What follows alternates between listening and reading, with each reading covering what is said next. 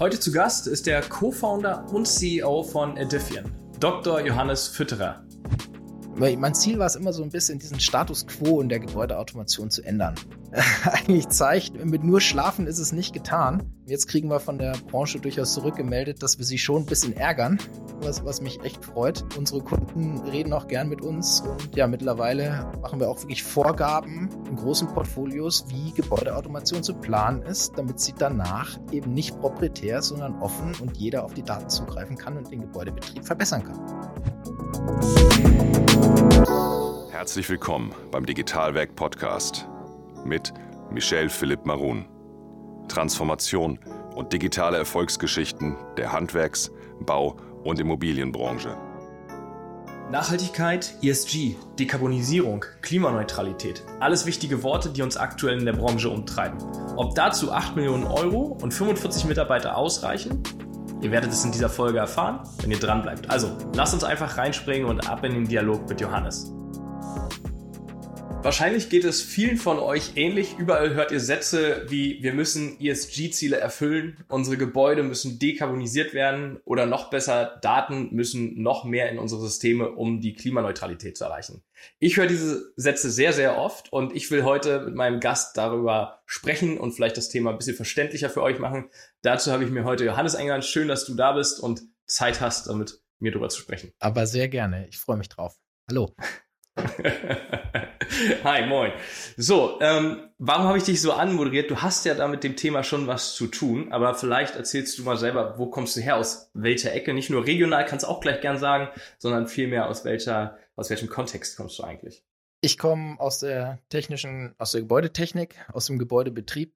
Ich habe ähm, an der RWTH Aachen in der Gebäudesystemtechnik promoviert, also schon 2009 angefangen ähm, Wärmepumpensysteme zu bewerten. Damals hatte man die ganzen Themen, okay, wie kommt man an die Betriebsdaten, wie strukturiert man die Betriebsdaten, wie kann man die Ergebnisse ähm, ja, aggregieren, sodass man auch Entscheidungen treffen kann. Und ähm, ja, aus dem universitären Umfeld ähm, auf Gebäude bezogen, würde ich sagen. Da komme ich her. Das das, das klingt gut. Regional sitzt du wo? Weil ich habe es jetzt vorweg schon fast nicht an, so Genau, wir sind in Köln und ich bin in Deutschland relativ viel rumgekommen, bin in Essen geboren, dann in Bayern aufgewachsen, dann zurück an den Niederrhein, Studium in Aachen und ähm, dann äh, in Lausanne in der Schweiz gewesen. Wunderschöne Zeit. Und dann zurück Schön. nach Düsseldorf und dann wieder nach Aachen. Einmal. Okay, genau. also du kennst auf jeden Fall Deutschland. Viele haben Deutschland erst kennengelernt von den Städten durch die Pandemie, weil sie nicht wegfliegen konnten, haben Urlaub in verschiedenen Städten gemacht. Du kanntest das vorher. Hat einen Vorteil, super. Ähm, okay, aus dem Universitätsumfeld, äh, Wärmepumpen. Das sind ja alles schon Themen, die auf meine Anmoderation einzahlen. Ähm, kannst du das ein bisschen verständlicher machen? Wärmepumpen bewerten, was heißt das? Also es ist in der Gebäudetechnik so, dass Gebäude nie so funktionieren, wie sie eigentlich funktionieren könnten. Es liegt ganz einfach daran, wie Gebäudesysteme errichtet werden. Es gibt große Sicherheitsmargen. Das heißt, die ähm, Auslegung der Systeme ist häufig völlig überdimensioniert. Und äh, regelungstechnisch mhm. werden die Gebäude einmal in Betrieb genommen und danach nicht optimiert. Das heißt, wenn ich nichts zu, mhm. läuft ein Gebäude im Schnitt 20 Prozent unter dem, wie es eigentlich laufen könnte im Hinblick auf CO2-Emissionen, Energieemissionen äh, oder Energieverbrauch, Verbrauch, aber auch im Hinblick der mhm. Leistungserbringung, also thermischer Komfort, Raumluftqualität, sind eben die Themen, die nicht optimal funktionieren. Und ähm, du hast mich jetzt nach den Wärmepumpen gefragt. Das war nur das erste Projekt, wo ich das äh, quasi machen konnte. Damals, 2009 war das, war es so, dass die Hersteller angegeben haben, dass Wärmepumpen Leistungszahlen oberhalb von 3,5 hatten. Aber in der Praxis kam es den Wärmepumpen-Nutzern eigentlich so vor, dass diese hohen Leistungszahlen nicht erreicht wurden. Und ähm, wir, wir, wollen ja immer, wir, wir, wollen ja immer die Brücke schlagen zu anderen Industrien und das heute verständlich machen für alle Zuhörerinnen und Zuhörer. Mir fällt da so ein, die Autoindustrie. Äh. Ähm, wenn ich Verbrauchsdaten von Autos sehe oder Höchstgeschwindigkeiten oder so, dann sind die ja immer absolute Laborwerte auf der Straße nie erreichbar. Und wir wundern uns dann immer, dass da ein Liter mehr draufsteht. Ja, und der, und jetzt sage ich, sag, sag ich dir, dass die Autoindustrie sogar gut ist, weil der, Kraft, der Kraftstoffverbrauch wird ja anhand eines dynamischen ähm, Fahrzyklus gemessen. Mhm. Wärmepumpen mhm. werden an zwei statischen Betriebspunkten ähm, vermessen. Das heißt, auf die sind sie optimiert. Und das hat natürlich mit mhm. dem praktischen Betrieb gar nichts zu tun. Und, gar nichts zu tun. Ähm, das ist super. Oder ne, die Betriebspunkte werden natürlich schon einmal angefahren, aber äh, ein Gebäude ist ein hochgradig dynamisches Konstrukt. Und ähm, da performen oder performten damals die Wärmepumpen deutlich schlechter und das durfte ich analysieren. Genau. Was ist das, die Quintessenz äh, aus der Analyse? Gewesen? Dass damals ungefähr die Hälfte des versprochenen, äh, der versprochenen Leistungszahlen erreicht wurde. Okay, ich weiß nicht, wie das heutzutage aussieht. Ne? Ich bin in die. Ja, gut, dass du das nochmal genau, eingeschoben genau, hast. Das war, und es war 2009. Genau, es hat ja auch viel getan. Ne? Wir sind ja in einem Zeitalter, wo sich eigentlich sehr schnell in der Technologie äh, etwas entwickelt. Deswegen sind wir da wahrscheinlich äh, deutlich besser als noch vor drei, vier Jahren unterwegs. Aber da, dabei ist es ja nicht geblieben. Also du machst das ja heute nicht mehr, ähm, sondern du hast ja einen anderen Weg daraus eingeschlagen. Genau. Ich hatte 2015 dann eine Forschungsgruppe an der RWTH Aachen bekommen und konnte mich mit insgesamt 13 Leuten dem Thema widmen, also Bewertung von Energiesystemen in Gebäuden, aber auch deren fortschrittliche Regelung. Und damals war es eigentlich so, dass die Gebäudeautomation relativ wenig oder die etablierten Player der Gebäudeautomationsbranche relativ wenig Interesse an Innovationen hatten. Und wir haben eigentlich gesagt, okay, mit, mit unseren Methoden, wir können die Gebäude bis zu 40 Prozent energieeffizienter ähm, betreiben. Also wenn wir die, die klassische Optimierung hin zum Betriebs, gut, zu guten Betriebspunkten mit fortschrittlicher Regelung, mit künstlicher Intelligenz koppeln, können wir bis zu 40 Prozent rausholen. Und die Technologie mhm. hatten wir und das war ja Open Source Technologie, war veröffentlicht und trotzdem unsere Kooperationspartner, also mit Johnson Controls, mit Honeywell, mit Siemens ähm, hatten wir auch Projekte. Ähm, da war nicht so wirklicher Zug hinter. Haben alle extrem gut mhm. Geld verdient. Ähm, ne, die Gebäudeautomation lebt ja heute noch in proprietären Modellen. Soll heißen, äh, man kauft bei einem Hersteller und äh, danach ist man an seinen Service gebunden. Ähm, und da war der Innovationsdruck eigentlich recht gering und wir wollten trotzdem einen Impact generieren. Und dann hat sich eigentlich die, die logische Schlussfolgerung ergeben, hey, dann versuchen wir das selber. Und in Deutschland gibt es für universitäre, in Anführungsstrichen, Hochtechnologie, Ausgründung halt ein super gutes Forschungs-, Förder- oder ja, Förderungsumfeld. Und das konnten wir dann nutzen mhm. und so ist Edifion entstanden. Cool, jetzt hast du schon gesagt, Edifion ähm, entstanden aus einem Forschungsprojekt. Jetzt äh, Klischee, ich mach mal die Schublade auf und pack mal das Forschungsprojekt da rein. Die sind ja eigentlich schon von vornherein zum Scheitern verurteilt, böse gesprochen. Ähm, da kann ja nichts draus werden. Jetzt ist da eine Firma draus entstanden ähm, und äh, gar nicht gar nicht mehr so klein. Wann, wann seid ihr äh, gegründet oder wann habt ihr die Firma gegründet daraus? Wir sind gegründet ähm, im September 2017. Genau. Okay, cool. So, das heißt, heute sitzt er in Köln, 2017 gegründet, sind schon ein paar Jahre. Wie viele Mitarbeiter habt ihr denn heute und was, was ist denn da so entstanden eigentlich? Erzähl mal ein bisschen. Ja, wir sind heutzutage mit ähm, 45 Mitarbeitern unterwegs, bedienen ähm, verschiedene Kundengruppen, hauptsächlich das institutionelle Asset Management, so namentlich Commerzreal, die Art Invest, BNP Paribas mhm. ähm, als Beispiele. Omeni-Gruppe. Wenn wir dann weiter gucken, sind wir auch mit Facility Managern unterwegs. Also wir kooperieren mit ähm, Gegenbauer, mit der Strabag PFS, mit Romtechnik, um drei zu nennen. Und sind aber auch mit Planern, Beratern, immer wenn es darum geht, wie sehen eigentlich die, wie sieht der gute Gebäudebetrieb auf, wie ist eigentlich das technologische Setup in einem Smart Building ähm, unterwegs. Und ja, das konnten wir mittlerweile erreichen. Mein Ziel war es immer so ein bisschen, diesen Status quo in der Gebäudeautomation zu ändern. Ne, dass man den, dass man eigentlich zeigt, mit nur Schlafen ist es nicht getan. Und ähm, jetzt kriegen wir von der Branche durchaus zurückgemeldet, dass wir sie schon ein bisschen ärgern, was, was mich echt freut. und ähm, unsere Kunden reden auch gern mit uns. Und ja, mittlerweile ähm, machen wir auch wirklich Vorgaben, standardisierte Vorgaben, in großen Portfolios, wie Gebäudeautomation zu planen ist, damit sie danach eben nicht proprietär, sondern offen und jeder auf die Daten zugreifen kann und den Gebäudebetrieb verbessern kann. Not bad. Dazu ist auf jeden Fall nach den Namen und nach der Größenordnung, wie du das jetzt gerade hier so ein bisschen formuliert hast, eine ganze Menge Geld notwendig, ohne jetzt auf die Burn Rate im Monat einzugehen. Die sage ich dir auch Aber nicht. 45 Leute. also jeder, jeder, der jetzt hier aus der Personalabteilung zuhört, der wird wahrscheinlich sagen, 45 Leute, Techies, unglaublich teure Personen, die dort äh, arbeiten, viel Geld notwendig. Wie viel Geld ist reingeflossen ins Unternehmen? Bis also bis heute sind reingeflossen um die 5 Millionen Euro Venture Capital.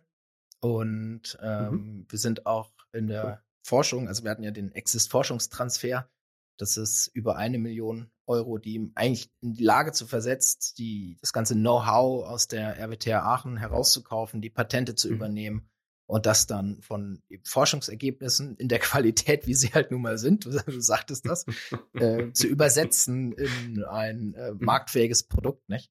Da hatten wir ähm, eine Million eben von Exist und dann mhm. haben wir insgesamt nochmal weitere Zuschüsse in Forschungsprojekten äh, von 1,9 Millionen, das heißt 5 Millionen Euro Venture Capital und knapp 3 Millionen Euro öffentlicher Zuschuss.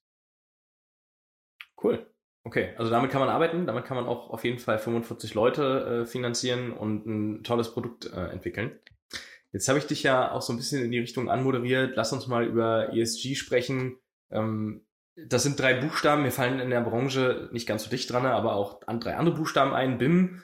Bei BIM ist immer bei mir so ein bisschen, gehen die Alarmglocken an. Da sage ich, okay, lass uns mal sprechen, aber lass uns nicht tot diskutieren. Ähm, das gibt so Pro und Contra ganz stark auf der Seite, wie in vielen Lebenslagen. Aber bei ESG, wie siehst du, wie siehst du das Thema? Was, oder vielleicht kannst du als Domain-Expert ja auch nochmal ganz kurz zusammenfassen, was heißt denn ESG? Was, was steckt dahinter eigentlich für die vielleicht nicht ganz so dicht dran sind?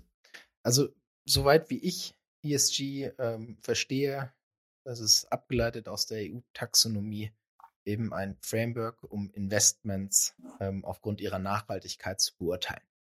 Das ist ESG mhm. für mich. So. Das heißt, wenn ich jetzt Anlageprodukte habe, die nachhaltig sind, habe ich einen Aufschlag, ähm, den ich am Kapitalmarkt, also eine Upside, die ich am Kapitalmarkt erzielen kann. Und deswegen wollen natürlich alle Leute, die solche Produkte auflegen, sich diese Labels ähm, zu eigen machen oder ihre Produkte danach eben zertifizieren lassen. Und ähm, deswegen bekommt das Thema eine sehr große Aufmerksamkeit. Mhm. Wie wichtig ist es für euch aktuell? Für uns ist es auf der einen Seite sehr wichtig, dass Aufmerksamkeit für Nachhaltigkeit eine Diskussion anregt. Trotzdem ja. Ähm, ich kann schon sagen, nervt mich das ESG-Thema fast ein bisschen, weil es wirklich sehr high-level, sehr unkonkret äh, besprochen wird und ähm, da noch viel Ordnung entstehen muss im Markt. Mhm. Dafür gibt es auf der einen Seite ordnungsgebende Instanzen, wie die DNEF, Immoto Zero beispielsweise, die eben dann Umsetzungsfahrpläne auflegt. Wir sind auch ähm, Solution Partner bei eCore, ähm, die in die gleiche Richtung gehen und versuchen eben wirklich das ESG-Scoring so aufzubauen, dass man dann wirklich tangible Maßnahmen hat, um sich eben zu verbessern. Und das ist eigentlich schon der mhm. Kern des Problems. Aktuell wird viel der Status, der, der Status quo erhoben. Keiner weiß so richtig, ja. wie es geht. Und ähm, wenn man eben gute Ansätze hat, wo man wirklich direkt was beitragen kann, dass der Status quo verbessert wird, dann stockt man noch so ein bisschen in diesem Getriebe des großen Markts, wo eben ja die verschiedenen äh, ja, Sicherheitsbedenken äh, mit reingebracht werden müssen, wo es erstmal globale Fahrpläne geben muss, anstatt dass man einfach anfängt, CO2-Emissionen zu sparen. Wäre ein Anfang, wäre eine andere Herangehensweise. Es gibt ja auch Leute, die das machen. wäre schlimm, wenn nicht. Das, das, ist, das ist auch toll. Aber bei den, ja. bei den Großen ist es wirklich ein sehr bürokratischer Prozess, wie man da vorgeht, ähm, der natürlich auch irgendwo seine Berechtigung hat, wenn man sehr diverse Portfolios hat, äh, mit verschiedensten Assetklassen, mit ganz heterogener Gebäudetechnik. Da muss man sich da schon Gedanken machen, wie man da vorgeht. Aber es gibt wirklich sehr viele sehr gut passende Lösungen, die kaum was kosten und ganz schnell was bringen. Mhm. Und da stört mich mhm. momentan noch die Umsetzungsgeschwindigkeit im Markt. Ähm, das heißt, es ist schon auch noch ein, ein, Problem. Also nicht nur, nicht nur für euch. Umsetzungsgeschwindigkeit, Startup, Marktdynamik sind ja immer so zwei Sachen, die sich auch teilweise beißen können, wenn eben nicht genügend Power, Druck äh, vorhanden ist, da was bewegen zu wollen.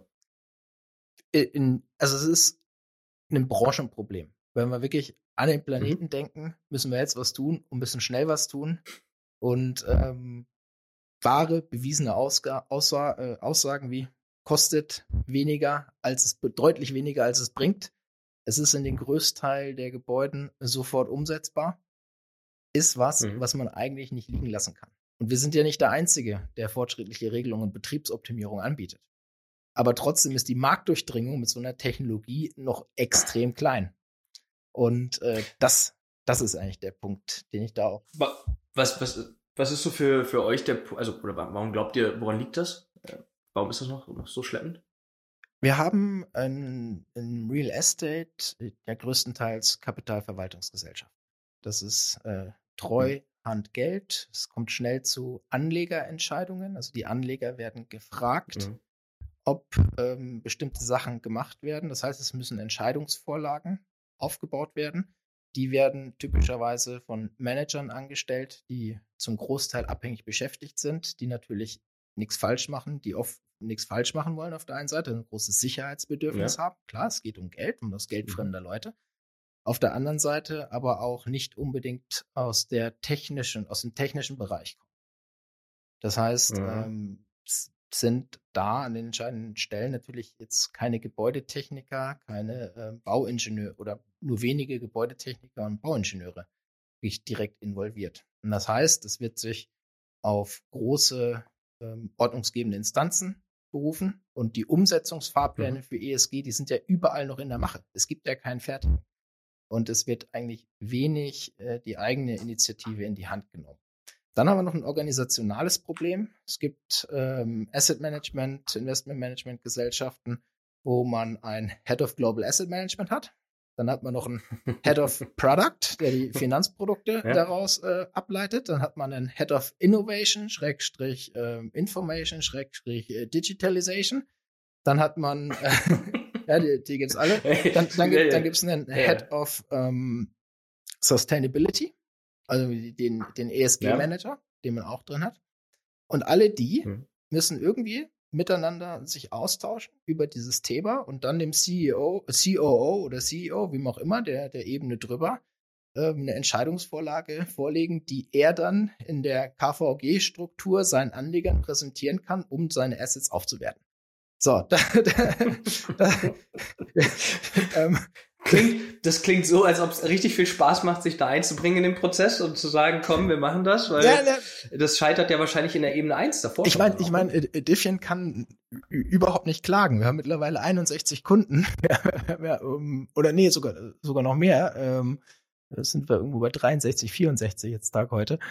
Ähm, wir haben irgendwann gesagt, liebe die Langsamkeit deiner Kunden. Weil wir, geht natürlich los und sagt, okay, wir haben hier eine No-Brainer-Lösung, ähm, dann und du hast ein Portfolio, dann lass uns doch jetzt mal drüber reden. Wie kriegen wir das in jedes Objekt und äh, lass uns mal gucken, wie wir das möglichst schnell da reinkriegen. Dann haben wir eben gemerkt, mhm. dass die Strukturen so sind, wie ich sie eben beschrieben habe. Und dass man da nur bedingt was machen kann. Das heißt, wir sind in die Breite gegangen. Na, und mhm. ähm, wir gehen jetzt einfach mit der Geschwindigkeit mit und äh, sind da auch ganz entspannt. Und wir stehen immer, wir reichen immer die Hand, wenn jemand das irgendwie beschleunigen will und unterstützen da auch wir bringen das ja auch jetzt eben in diese Initiativen ein. Ne? DGNB, anerkannte mhm. Dienstleistungen, äh, Wired Score, äh, Accredited Partner, äh, überall. Das, das machen wir alles, okay. um irgendwie dem Markt da auch ein Stück weit zu helfen. Ich glaube, ich glaube, wer das nicht in der, ich sag mal, PropTech, Construction Tech Welt als Startup tut äh, und darauf wartet, dass das, das selbst passiert, ich glaube, der wartet noch länger, als wir vielleicht auch schon eben besprochen haben, wie lange wir warten. Das ist ja absolut ein Marathon, den wir rennen. Ne? Ähm, aber vielleicht, um das auch nochmal aufzuräumen, ähm, für, für die, die jetzt reingehört haben und reingeschaltet haben, du hast gerade gesagt, ihr seid 2017 gegründet, das heißt, Pi mal Daumen irgendwie fünf Jahre am Markt, nur in Anführungszeichen 63 Kunden um vielleicht das nur noch mal ins Verhältnis zu setzen, sind ja relativ große Kunden Ähm, weil 63 Kunden klingt so wenig. Startup sagt ja immer, ich brauche mindestens x Kundenwachstum, Month over Month und so weiter. Aber hier geht's ja dann wahrscheinlich eher um die, äh, die Portfolios als solches und wie groß die an der Management äh, natürlich nachher sind. Genau, wenn ein Kunde schon mal ein Portfolio an über 50 Milliarden Euro hat, dann sind das durchaus schon mal äh, viele Projekte, genau. Also das, ähm, das, das Potenzial der Kunden ist einfach riesig. Ne? So ein Facility Manager hat auch ja. mal 40.000 Objekte an der Management. Das ist jetzt schon ein bisschen größer. Ja, Strabag PFS Beispiel, beispielsweise. Ne? Also die ja. haben einfach ja. viele Gebäude. Weil, ja. Ja. Ja, nee, absolut. Das, deswegen wollte ich nochmal so ins, äh, ins Licht drücken, dass 63 natürlich eine, eine, eine Kennzahl ist, aber die Dimension dahinter ja noch, noch ein bisschen aber äh, größer Ich, ich wollte noch einmal, es, es gibt ja auch wirklich dann Institutionen, die sich deutlich von der Organisationsstruktur deutlich besser aufgestellt haben. Ne? Da verantwortet beispielsweise ein Head of Global Asset Management nicht nur das Asset Management, sondern auch das Nachhaltigkeitsmanagement. Das heißt, diese Punkte werden ja, zusammen gedacht und wenn das dann noch Aufmerksamkeit ja. vom C-Level bekommt und das mit dem Produktmanagement ähm, wirklich gut Hand in Hand läuft, dann sehen wir auch Leute, die rennen voraus, die haben sich damit beschäftigt mhm. und die sind jetzt in der Umsetzung. Mhm. Ne?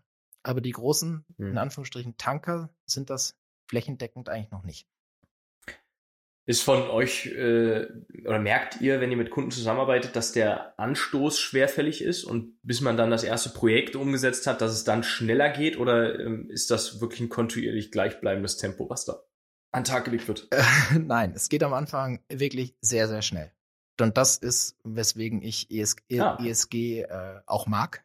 Ähm, das Thema ist in aller okay. Munde und es interessiert sich wirklich jeder dafür jeden, dem man das ja. erklärt, oder die allermeisten, dem man das erklärt, die sind auch bereit, schnell einen Piloten zu machen.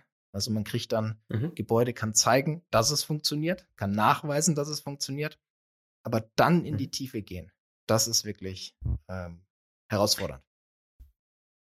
Sind die Unternehmen auch, gerade die Tanker, du hattest vorhin sowas angedeutet, bereit für solche Pilotprojekte zu bezahlen oder ist die Erwartungshaltung im Markt ähm, so ein Pilot, der darf auch erstmal nichts kosten, ist meinetwegen auch festgeschrieben auf x Monate oder, oder Volumen, je nachdem, wo ihr da Schwelle habt? Nein, ähm, wir machen keine Piloten umsonst. Also jeder Pilot wird ganz normal bepreist und ähm, jetzt haben wir das große Glück, dass sich das eben durch die Einsparung dann auch wieder refinanziert und ähm, mhm. von daher sind wir da nicht bereit, mehr Piloten für, äh, also kostenlose Piloten zu machen. Das definitiv ja, nicht. Ja. Okay, ja, nee, verständlich. Aber das ist ja immer so ein Henne-Ei-Thema, ne? Am Anfang musst du was umsonst machen, um damit den Eintritt findest. Ähm, das hängt ja auch sicherlich von der Aufmerksamkeit im Markt ab. Jetzt sagst du ja auch, ESG interessiert jeden erstmal.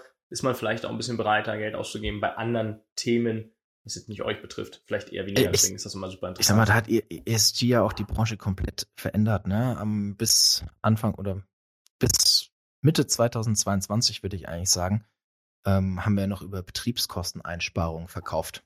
Wir haben gesagt, okay, wir, wir können, weil, weil CO2 wirklich keinen interessiert hat. Das war noch nicht so ja. das große Thema. Und heutzutage kann man sagen, ja, ihr könnt CO2 sparen. Oh, das ist sehr spannend. Aber ähm, die Betriebskosten werden halt nun mal umgelegt auf die Mieter. Die sind jetzt eigentlich nur noch dann der, der äh, Nachsatz, ja. Und übrigens, das kann man umlegen über die Betriebskosten und der Mieter hat aber insgesamt geringere Betriebskosten und du, lieber Gebäudebesitzer, lieber Asset Manager, du hast CO2 gespart. Und dann wird endlich ein Schuh draus.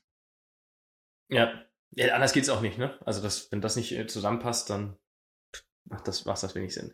Ähm, Dekarbonisierung ist noch nicht gefallen. Das ist ja auch ein ganz wichtiges Wort und auch in aller Munde, so wie ESG. Was, was bedeutet für euch Dekarbonisierung in dem Kontext nochmal zusammengefasst? Ich, ich komme gleich, ein ganz wichtiger Punkt. Ähm, wir haben jetzt immer über ESG gesprochen. Ich habe ich hab allerdings echt nur über das E gesprochen gerade. Und äh, das zeigt auch noch so eine ähm, Misskonzeption. E, es wird ESG, ESG gedacht ähm, und das ist ja die Dekarbonisierung also sich wirklich angucken, wie kriege ich Gebäude CO2-neutral. Ja, noch ein S und ein G, ähm, wo noch viel größere Unordnung herrscht, wo wir auch gar nicht mhm. so viel machen können. Also wir sagen, okay, wir können mhm. ähm, sagen, welcher thermischer Komfort ist in dem Gebäude, welche Raumluftqualität äh, wird bereitgestellt, wie wird die Fläche genutzt, weil Fläche ist ein knappes Gut, das hat irgendwie soziale Verantwortung. So können wir so kleine Bausteine mit reinspielen in solche Reportings. Auch im Bereich G irgendwo, dass man Richtung New Audit Trails geht und ähm, Scheckheft gepflegte Gebäude, das sind aber alles Gedankenkonstrukte. Also es wird eigentlich mhm. sehr stark auf das E ähm, abgestellt und so sieht es aktuell eigentlich aus. Mhm. Also genau, Dekarbonisierung heißt für mich nichts anderes als CO2 aus dem Gebäude rauskriegen. Und da gibt es verschiedenste Ansätze, wie ich das machen kann. Ich kann kompensieren, ich kann erneuerbare Energie einkaufen. Ähm, am Strommarkt kann da die, die wildesten Konstrukte machen, kann ähm, mein Gas, äh, kann irgendwie gucken, dass ich rauskomme aus dem Gas. Das ist ein entscheidender Punkt, weil Gas wird niemals CO2-neutral werden. Ähm, jedenfalls nicht, nicht zeitnah. Wenn wir ja. methanisieren und so ein künstliches Gas herstellen, dann sind erstmal Kraftstoffe und andere Sachen dran, wo wir es eher brauchen. Also das Gasnetz äh, schnell CO2 bekommen, das ist ein Märchen. Und ähm, das, das ist alles eben das Gros der Dekarbonisierung. Und unsere Antwort ist eigentlich, gut, erstmal müssen wir an der Energieeffizienz arbeiten. Erstmal müssen wir gucken, dass wir mhm. das verbrauchen, was wir wirklich brauchen. Also die, die mhm. Energie verbrauchen, die dazu verwendet wird, ähm, dass wir unseren Wünschen quasi entsprechen können. Und das auf möglichst effiziente Weise. Also bedarfsgerecht und effizient. Und dann ähm, muss man gucken, wie kann ich ihn weiter dekarbonisieren. Weil das ist kein Geheimnis. Wir sparen ja auch nur 20 bis 40 Prozent. Da verbleiben ja immer noch 60 Prozent. wenn ich jetzt nicht das große Glück habe, dass ich auf ähm, erneuerbaren Strom zurückgreifen kann, sondern einen Gaskessel habe, muss ich mir Gedanken machen, wie komme ich da weg? Ähm, Kompensationsmaßnahmen werden äh, mit hundertprozentiger Sicherheit sehr, sehr teuer werden. Ähm, wir haben ganze Thema ähm, CO2-Bepreisung eh schon mit drin. So, und wenn ich mir dann da die Gedanken mache, ist unsere Antwort, okay, wenn wir alle Betriebsdaten über die Immobilie haben, dann können wir anhand dieser Betriebsdaten sagen, was gute investive Maßnahmen sind, also was gute Investitionsmaßnahmen in die Immobilie sind. Beispielsweise, wenn man mhm. die Heizlast oder die Heizenergie und die Kühlenergie weiß, dann kann man genau sagen, macht eine Fassadendämmung, macht ein Fensteraustausch Sinn oder nicht. Wenn ich weiß, wie die Vorlauftemperaturen von einem Kessel sind und wie der Kessel eigentlich benutzt wird, dann kann ich ganz genau sagen, hier brauche ich eine Wärmepumpe und die muss so und so groß sein. Oder hier macht es sogar Sinn, eine Wärmepumpe ähm, nur für, den, für die obersten paar Prozent noch mit reinzubauen. Und das kann ich alles sehr, sehr schön durchspielen, basierend auf den Betriebsdaten. Und äh, da entwickeln wir uns immer, immer, immer stärker hin. Letzter Ast. Und, und dann also, sorry, sorry. Ja, ja, ich mach mal noch weiter. und letzter Aspekt ist dann ähm, das ganze Thema Demand Response, Demand Side Management. In Deutschland haben wir eigentlich keine flexiblen Tarife im Markt, sondern man bezahlt für seinen Strom immer so viel, wie er halt nach Vertrag kostet. Wenn man aber ehrlich ja. ist, haben wir volatile Einspeisungen aus erneuerbaren Energien und wir haben Zeiten, wo der Strom eigentlich einen negativen Preis hat und Zeiten, wo der Strom extrem teuer ist. Und ja. ähm, in anderen Ländern sehen wir das auch. Das heißt, das Management der Stromabnahme in einem Gebäude, das wird immer spannender.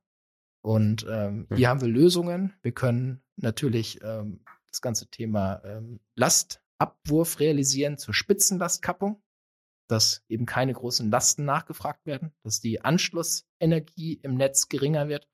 Aber wir können auch die gesamte Flexibilität eines Gebäudes dem Netz als Dienstleistung bereitstellen. Ja, und so wollen wir auch einen Beitrag zur Gesamtdekarbonisierung ähm, leisten. War das jetzt verständlich? Ich, also jetzt muss man natürlich mal gucken. Ne? Ähm, ich hoffe, dass das für die Zuhörer verständlich ist. Ich bin ja immer ein bisschen mehr drin. Vor ein paar Wochen gab es ja eine spannende Folge äh, mit Phil Pauster zu Wärmepumpen und wir sehen ja, dass dieses Thema einfach immer äh, sehr, sehr, sehr, sehr stark äh, nach vorne drückt. Also ESG, Dekarbonisierung, was kann ich alternativ tun? Ähm, und ich hoffe, dass mittlerweile in den Worten, wie du es jetzt beschrieben hast, das für Verständnis sorgt. Das ist jedenfalls nicht die Broschüre, die man aufklappt von der Bundesregierung oder von irgendeinem ähm, ganz großen Anbieter, wo eigentlich man wieder zuklappt und sagt, okay, habe ich jetzt nicht verstanden. Und ich glaube, wir müssen so ein Bewusstsein schaffen, ähm, auf einer authentischen Art und Weise und ich hoffe, dass wir das jetzt hier auch heute geschafft haben. Du hast mir ja schon quasi meine Frage in die Richtung Vision vollkommen vorweggenommen und selbst beantwortet, wo die Reise quasi hingeht. Das wäre so, das wäre so natürlich noch so der Blick und jetzt, Johannes, jetzt schieß doch mal los, wo geht die Reise hin? Ja? Das hast du wunderbar jetzt ja schon zusammengefasst, wo das hingehen kann. Ähm, wie sieht, vielleicht noch so eine Abschlussfrage von meiner Seite, wie sieht denn die äh, Landschaft um den Wettbewerb aus in, in Europa? Bleiben wir vielleicht mal nur auf, auf unserer Seite der Erdhalbkugel. Ähm, wir haben ähm, viel Wettbewerb, was ich sehr, sehr schön finde im Bereich der fortschrittlichen Regelung. Also das ganze Thema aktives Energiemanagement. Das äh, Gebäudeverhalten erlernen, die thermische Kapazität erlernen, erlernen, wie das Gebäude genutzt wird, also Nutzerprofile bilden, das Ganze korrelieren mit oder unter Verwendung von Wettervorhersagen nutzen, um dann optimierte Regelungsentscheidungen zu treffen. Also das Gebäude vorzukühlen, mhm. das Gebäude vorzuheizen, die Heizung nur dann anzuschalten, wenn es wirklich gebraucht wird. Ähm, KI-basierte modellprädiktive Regelung. Das ist ein Thema, wo es echt viel Wettbewerb mittlerweile gibt. Das zeigt, dass mhm. diese Technologien wirklich funktionieren und mhm. ähm, die Lösungen auch ähm, stärker in den Einsatz kommen. Und das, das, das, das freut mich, weil die Technologie ist wirklich gut und die braucht's eigentlich in jedem Asset. Wirklich jedem mhm. Asset. Auch in der, auch in einem Mehrfamilienhaus. Auch da kann ich die Heizkurve eines Kessels optimal mit der äh, Wettervorhersage korrelieren. Es kennt jeder. Ne? Ich, ich heiz das Ding auf, es wird morgens warm, die Sonne scheint, ich reiß die Fenster auf und die ganze wertvolle Heizenergie ist weg. Das weg. ist eine Katastrophe. Absolut. Und die, ja. die kann man beheben und das zeigt's. Ähm, dann das ganze Thema technischer Betrieb. Da sieht man, ähm, ja, der, wir haben Fachkräftemangel und der Facility Manager muss eigentlich ja irgendwie sehen, wann ähm, muss ich was tun. Und da gibt's tatsächlich, das, das machen wir ja auch, unsere, unsere Werkzeuge für die Facility Manager zur technischen Betriebsoptimierung. Da gibt's eigentlich sehr wenig Wettbewerb. Mhm. Da kommen jetzt eher die okay. etablierten Player, mhm. die ähm, solche Funktionen versuchen mit anzubieten. Mhm. Ähm, das heißt, also da ist euer potenzieller Exit-Partner. ein, ein potenzieller Exit-Partner, aber erstmal wollen wir natürlich, so lange wie wir es irgendwie können, äh, hier ganz viel Impact generieren. Das ist natürlich völlig klar. Schade, ähm, ich krieg jetzt noch, ich dachte, ich krieg jetzt wieder was von dir raus und dachte, ja, wir sind gerade dabei. nein, nein, gar nicht, gar nicht, gar nicht. Wir haben, wir haben noch so viel vor. und wie gesagt, ne, wir sind ja auch aus der Forschung kommen und wir wollen diesen Technologien ganz, ganz breit im Markt sehen. Ja, ja. verstehe ich. Das kann ich total nachvollziehen. Genau, also das sind so die etablierten Player mit drin. Ja. ja. Johanna, vielen, vielen Dank, dass du dir die Zeit genommen hast und das so authentisch äh, beschrieben hast. Ich merke, da ist sehr viel Leidenschaft und Passion bei dem Thema hinter. Ähm, gar nicht nur bei deiner eigenen Firma oder eurer eigenen Firma, sondern einfach das generelle Thema. Ähm, man merkt, das stichelt und treibt dich an, wenn man die richtigen äh, Knöpfe drückt, dann, dann ist da sehr viel Emotion. Und das ist auch, glaube ich, wichtig, um äh, die, die brauchst du, um die Pionierflagge da so ein bisschen auch zu schwenken in die Richtung. Ja, äh, definitiv ist da einiges an Herzblut mit dabei. Und ähm, jetzt, wo wir sehen, dass die Branche sich verändert, ist das natürlich auch unglaublich erfüllend und äh, es, es, macht wirklich Spaß, ähm, ja, mit da dabei sein zu dürfen. Und ähm, ja, das muss man ja auch wertschätzen. Genau.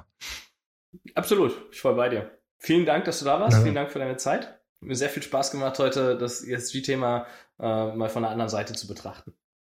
Mir hat es auch Spaß gemacht. Ganz vielen Dank. Liebe Zuhörerinnen und Zuhörer, für die Leute, die äh, das nochmal an Kollegen weiterleiten wollen und nicht auf der Tonspur, sondern neben der Arbeit äh, natürlich äh, lesen im Büro, weil das ist natürlich äh, Pflichtlektüre jetzt, gibt es zu jeder Folge auch den äh, Blogartikel. Also das heißt, ihr könnt nochmal nachlesen, ganz in Ruhe, was hier eigentlich Johannes erzählt hat. Und dann könnt ihr auch nochmal das ganze challengen, wie viel Wahrheit da drin steckt. Also macht das, lest auf digitalwerk.io den Blogartikel. Wir freuen uns. Bis dann. Tschüss.